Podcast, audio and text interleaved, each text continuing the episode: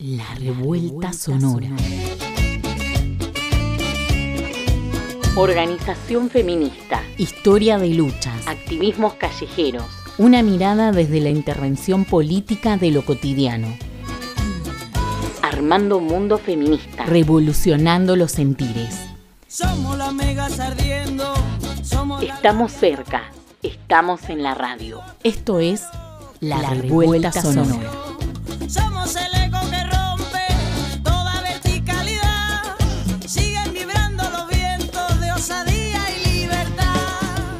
Hoy, paro feminista internacional productivo y reproductivo de mujeres, lesbianas, travestis, trans y no binarias.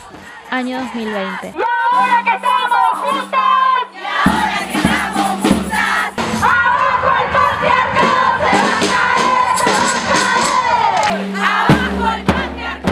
La deuda es con nosotras y nosotres, ni con el FMI ni con las iglesias. Basta de racismo, aborto legal, seguro, gratuito, libre y feminista.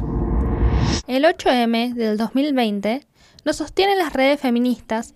La deuda contraída por el gobierno macrista con el FMI implicó una mayor dependencia y sometimiento, elevando los niveles de pobreza, los despidos y el hambre. La deuda es con nosotras y nosotres, porque la feminización de la pobreza socava la sostenibilidad de la vida, nos pone en riesgo, nos encierra en hogares violentos de los que no podemos salir, nos endeuda para financiar la vida cotidiana y nos despoja y saquea tierras y bienes comunes.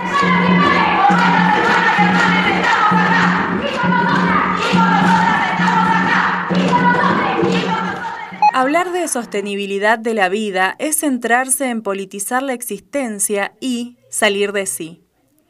Por sostenibilidad de la vida nos referimos al sostenimiento de las condiciones de posibilidad de vidas que merecen la pena ser vividas.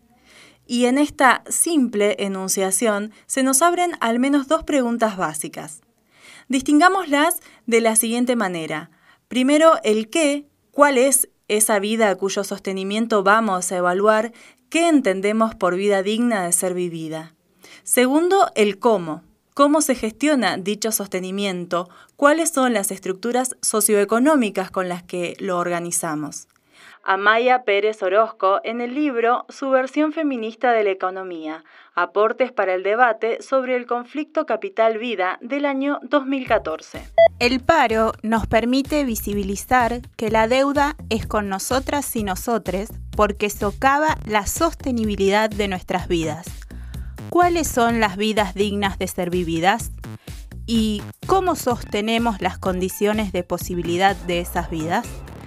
El sistema capitalista, colonial, patriarcal, nos impone pensar la sostenibilidad de la vida desde la producción para la acumulación, invisibilizando y subordinando la reproducción emocional y material que lo hace posible. Reproducción asignada e impuesta sobre las mujeres y cuerpos feminizados, de manera individual, aislada y disgregada. Habitar otras formas posibles de vida implica un giro en este paradigma. Un giro que nos permita pensar la sostenibilidad de la vida a partir de la interdependencia existente entre los trabajos de cuidado, la producción para la vida y la ecodependencia respetuosa con la naturaleza. Un paradigma que ponga en el centro la vida, las existencias, que reconozca y nombre otros sistemas de vida posibles. Un paradigma que sostenga las redes cotidianas que sabemos entretejer para cuidarnos, para construir autonomía, para ser libres, para vivir vidas dignas y amorosas. Para vivir vidas dignas y amorosas. El recorrido por estos años de paro nos da cuenta de que elegimos ser las y les aguafiestas de tu fiesta patriarcal, racista, capitalista y colonial.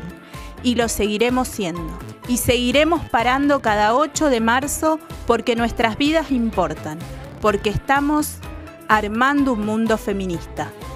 Estamos dispuestas a aguar la fiesta porque el mundo que señala a tal o cual persona como aguafiestas no es un mundo del que queremos formar parte. Pensar en aguafiestas como en manifiestos es decir que una política de transformación, una política que intenta socavar el fin de un sistema, no es un programa de acción que pueda disociarse de nuestras formas de estar en los mundos en los que estamos. Sara Ahmed en su libro Vivir una vida feminista del año 2017. Pensar los cuidados implica preguntarnos, ¿qué es cuidar? ¿Quién debe cuidar? ¿Cómo? ¿Dónde? ¿A cambio de qué? ¿Quién cuida a las y les que cuidan? Preguntarse y preguntarnos muchas veces implica ser la fiesta. ¿Y vos? ¿Cuántas veces fuiste la fiesta del sexismo, del racismo y de la misoginia, de la cultura de la violación? Esto fue La Revuelta Sonora. Encontrá todos los podcasts en Spotify o pedinos los enlaces en las redes sociales de la colectiva feminista La Revuelta. Estamos cerca, estamos en la radio.